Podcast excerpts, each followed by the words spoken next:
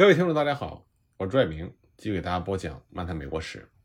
上次我们说到，在华明约翰逊县，当地居民的武装队伍就把来自于德克萨斯的那些雇佣牛仔们给封锁在了牧场里。就在华明居民集结紧逼的紧要关头，就开来了三个连的联邦骑兵。这是因为华明州的代理州长是穆鲁协会的好朋友，他请求哈里森总统派出了麦金尼要塞的这些军队。前来约翰逊县恢复法律和秩序。说的明白些，这就是华阳明的大牧场主需要联邦军队出面干预，免得他们被愤怒的当地居民私刑处死。那么现在包围圈里的入侵者，于是就非常高兴地向联邦军队的指挥官缴械投降。后者呢，把他们带到了夏延，安全地收容在拉塞尔要塞。那么被围困的人中有四十六个人投降了，其中半数左右。是外来的德克萨斯枪手，其余的呢都是华阳明州有头有脸的公民，包括一名牧主协会的前主席，一名畜牧事业督导专员，一名州水利局的专员，一名联邦法院的副执法官，以及其他差不多的体面人物。幸亏美国总统派出联邦军队去营救了他们，不仅救了这些在西部声名显赫公民的命，而且呢也避免他们颜面扫地。这批入侵者从来没有受到过认真的审判。后来呢，军方把他们移交给了约翰逊当局。不过，双方达成了一项谅解，商定不在约翰逊县审判他们。与此同时，哈里森总统在华明目主协会的敦促之下，发表了一项特别公告，要求华明州所有公民停止干扰美国的法院和法律。有人曾经目睹入侵者在前往布法罗的途中杀害了两条人命。但这些证人却被联邦法院的执法官下令逮捕，罪名呢是向印第安人出售威士忌。从此，这些证人们就再也不见踪影。当约翰逊县看来确实没有钱支付对这四十个人进行旷日持久审讯的时候，夏延地方法院就命令入侵者各自付费，然后就把他们释放。一场厮杀烟消云散，约翰逊县战争只撇下了三具尸体。入侵者在抵达目的地之前枪杀了那两个无辜的人，和那个德克萨斯小子。后者呢，之所以被处决，是由于和战争没有任何关系的谋杀罪。这场战争就像其他的所有战争一样，交战双方两败俱伤。大牧场主没有能够在放牧区重建他们那种法律和秩序，也没有能够驱逐小牧场主或者是自耕农，而打上任何一位入侵者烙印的那些牛。现在比以往更加缺乏安全，常常莫名其妙的被偷或者被杀，因为当地居民已经不怕有人来索取赔偿。那么，约翰逊县的居民和那些小牧场主和小农场主也没有真正的获胜。与入侵者和大的牧牛业主关系密切的州共和党人组织，失势不到两年也就重新上台了。此外呢，为公布这次入侵事件真相，以使大牧场主声名扫地而做的努力。也全部落空了。一八九四年，阿萨西恩·莫塞尔，他根据大量材料写成和发表了一篇报道，并且印成了专刊，题目就是《草原牧场主一八九二年对怀阳明的入侵：我们这个时代最大的丑闻》。但这篇报道却遭到了法院的查禁，专刊全部被没收，付之一炬，只有其中几份奇迹般的幸免于难。但是这本专刊的印版已经被人销毁了。而莫塞尔本人呢，则以邮寄猥亵物品的罪名受到控告，被迫关闭了他的出版社。华明牧主协会的人甚至弄走了国会图书馆收藏的版权本。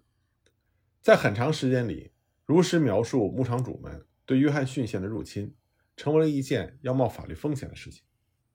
整整半个世纪之后，才有杰克谢夫的小说《原野游龙》和根据这个小说改编的电影，才敢于旧事重提。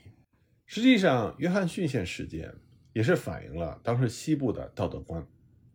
因为西部开拓者要和恶劣自然环境进行斗争，同时呢，西部又是法律的荒漠，所以呢，开拓者的道德观就造就了一种坏人不算坏，好人并不好的局面。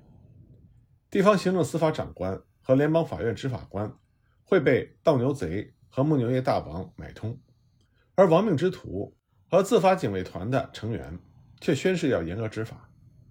那么，开拓者的忠诚体现在他乐于凭着单枪匹马替朋友报仇雪恨，守护他们的牛群或者保障他们的财产。在那样一个时代，人们既有患难与共的好友、搭档和伙伴，又有不共戴天的死敌。我们现在大家一说起美国西部，第一个反应就是那把六响左轮手枪。当时在西部，火器广泛的流行，人们对于快速拔枪本领的高度评价，使得一枪命中目标就成为了具有男子汉气概的标志。早在殖民时期，为了应付荒野中的不时之需和对付印第安人的威胁，美国人几乎是家家户户都备有武器。联邦宪法也明确规定了。人民佩戴武器的权利不得受到侵犯，这是现在争论很大的第二修正案。那么，在西部流行的六响左轮手枪，是人们所知的最早的快速连发武器。这种枪呢，便于携带，任何受过开枪训练的人都可以倚仗它来执法。经过改良的六响枪，是为了适应德克萨斯牧牛人在林木不生的大草原上的特殊需要，面对印第安人的威胁。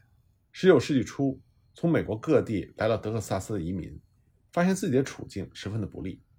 他们和印第安人的冲突通常是在马背上展开的，而往往在德克萨斯人重装弹药的时候，身手不凡的科曼奇人已经策马三百码远，并且射出了二十支箭。即使德克萨斯人做出最大的努力，在步枪之外再带上两支大口径的单发手枪，但是放过三枪之后，他也得停下来。装填弹药。总之，步枪在马背上是很难施展开的。一八三零年，十六岁的康涅狄格的海员萨缪尔·科尔特在前往新加坡的远航途中，用木头削出了第一支模型左轮手枪。当时呢，他的脑海里根本不知道德克萨斯拓荒者需要为何物。两年之后，科尔特向设在华盛顿的专利局递交了左轮手枪的说明书。科尔特所设公司采用可以互换部件的新技术，就造出了他所发明的这种左轮手枪。但是美国政府却拒绝购买这些左轮手枪，而在东部，私人买家也是寥寥无几。但是这种新的六响枪对新的德克萨斯共和国却有十分强烈的吸引力，因为那里需求是如此之大，以至于科尔特把他成批生产的左轮手枪命名为德克萨斯型。德克萨斯骑警队的队长塞缪尔·沃克更是亲自赶到纽约，和科尔特商讨这种手枪的改进问题。其后，科尔特生产的这种手枪的新型号，沉重的足以在贴身近战的时候当棍棒使用，而且装填弹药更加的方便，被命名为沃克型。而六响枪这个称呼，则是出自于德克萨斯骑警们的口中。骑警们声称，老练的边疆居民似乎只有靠这种武器。才能打赢擅长其独特格斗方式的印第安人。六响枪使得德克萨斯骑警队的名字成为了边地印第安人的克星，让他们闻风丧胆。首次使用六响枪，大概是在1840年，在佩德纳莱斯的一次对印第安人的马上战斗中，当时约15名德克萨斯的骑警队的队员打败了70名左右的印第安人。不过，由于东部对这种手枪的需求实在太少。科尔特的工厂还是在1842年倒闭了。美国军队仍然没有认识到这种武器的价值。1845年爆发了和墨西哥的战争，德克萨斯骑警队最初使用他们自己的六响枪，随后呢，更加急切地要求美国政府补充供应这种武器。于是科尔特就恢复了生产，而他当时手中甚至连一支用作模型的六响枪都没有。那墨西哥战争之后，六响枪的声名大振。成为了美国西部和西南部特有的武器。对19世纪60年代后期和接着在70年代聚拢在西部的许多牧场主和牛仔来说，南北战争让他们进一步熟悉了各种武器。在这个美国历史上最残酷的内战中，他们已经习惯于面对死亡，也闻惯了死亡的气味。其中一个最典型的例子啊，就是有“野鸟”这个称号的希克克，他的人生经历。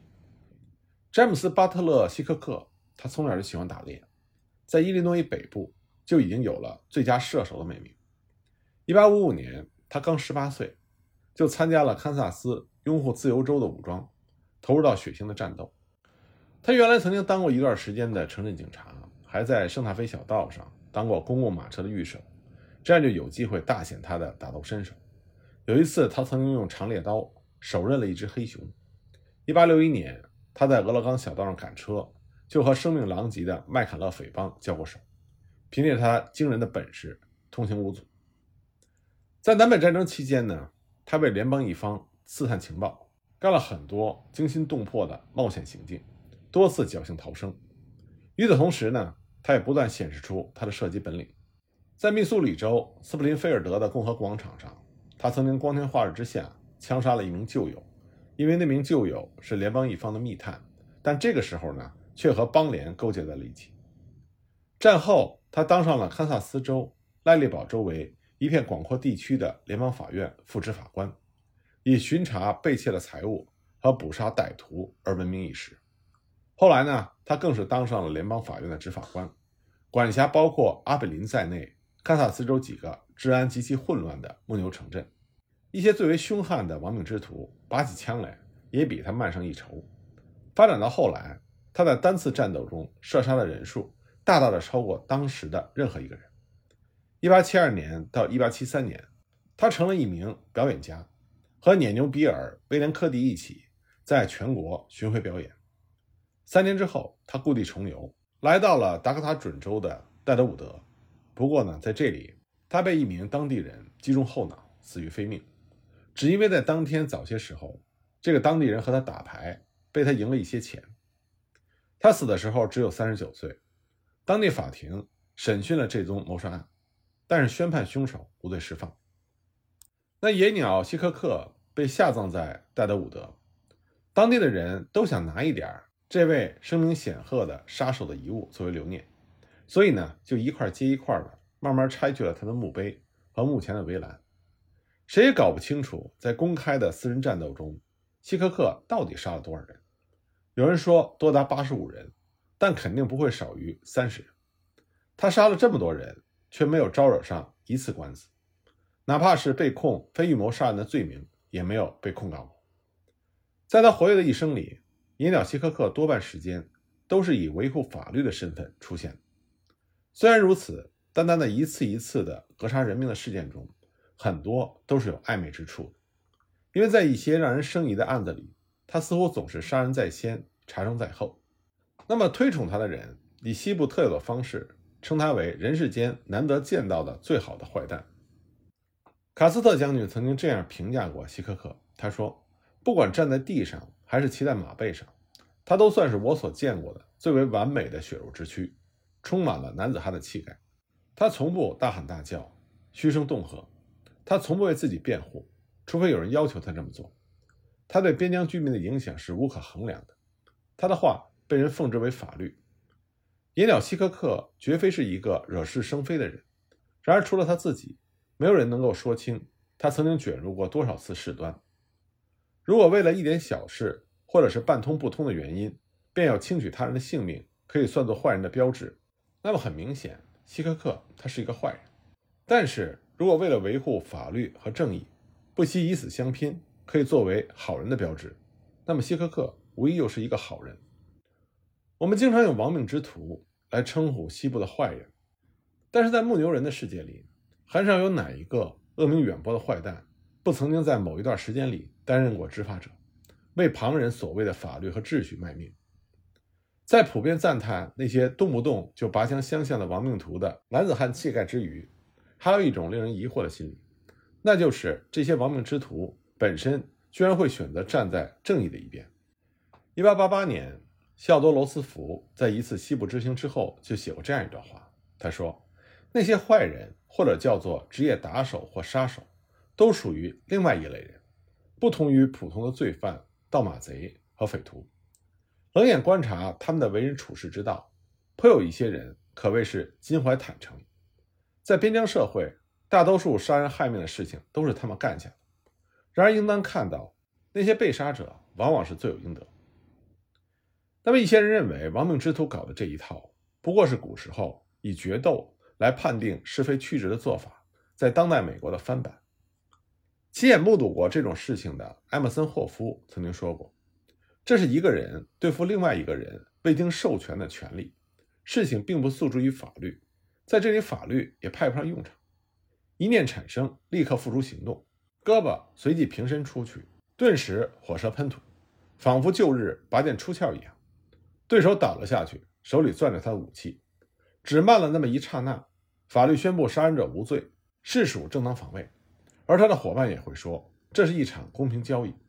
虽然从此之后。他们也会留一个心眼，慢慢对他保持一个距离。其实这种情况的产生呢，和西部牧区受到南方传统影响有很大的关系。旧日美国南方严守传统的社会中，那种严峻僵硬的不成文法，以另外一种面目在统治着西部的开放性牧区。南方人可以指望好人按照传统行事，但是很少有人敢于怀疑他。可是，在西部却没有这样的好人，在西部。不成文的习惯法却表现为一种各取所需的法律，这种法律根本上是含糊不清，也完全是不可预料的。在一片遍布着新财富、黄金、白银和牛群的土地上，还是那些说不上好也说不上坏的稀奇古怪的美国的不守规矩的人，反而活得多姿多彩。虽然理想的亡命之徒不是单为钱财便害人性命，但是在早期，大多数的亡命之徒。都曾经干过非法谋取财产的勾当，或者至少与此是有瓜葛的。在西部牧区，几乎所有声名显赫的亡命之徒，一生的经历都有很多令人难以捉摸之处，显示出当时开拓者道德观的一片混乱。那么下一集呢，就给大家讲一讲另外一位在西部大名鼎鼎的历史人物，这就是比利小子。比利小子的一生，就是美国西部社会一个真实的缩影。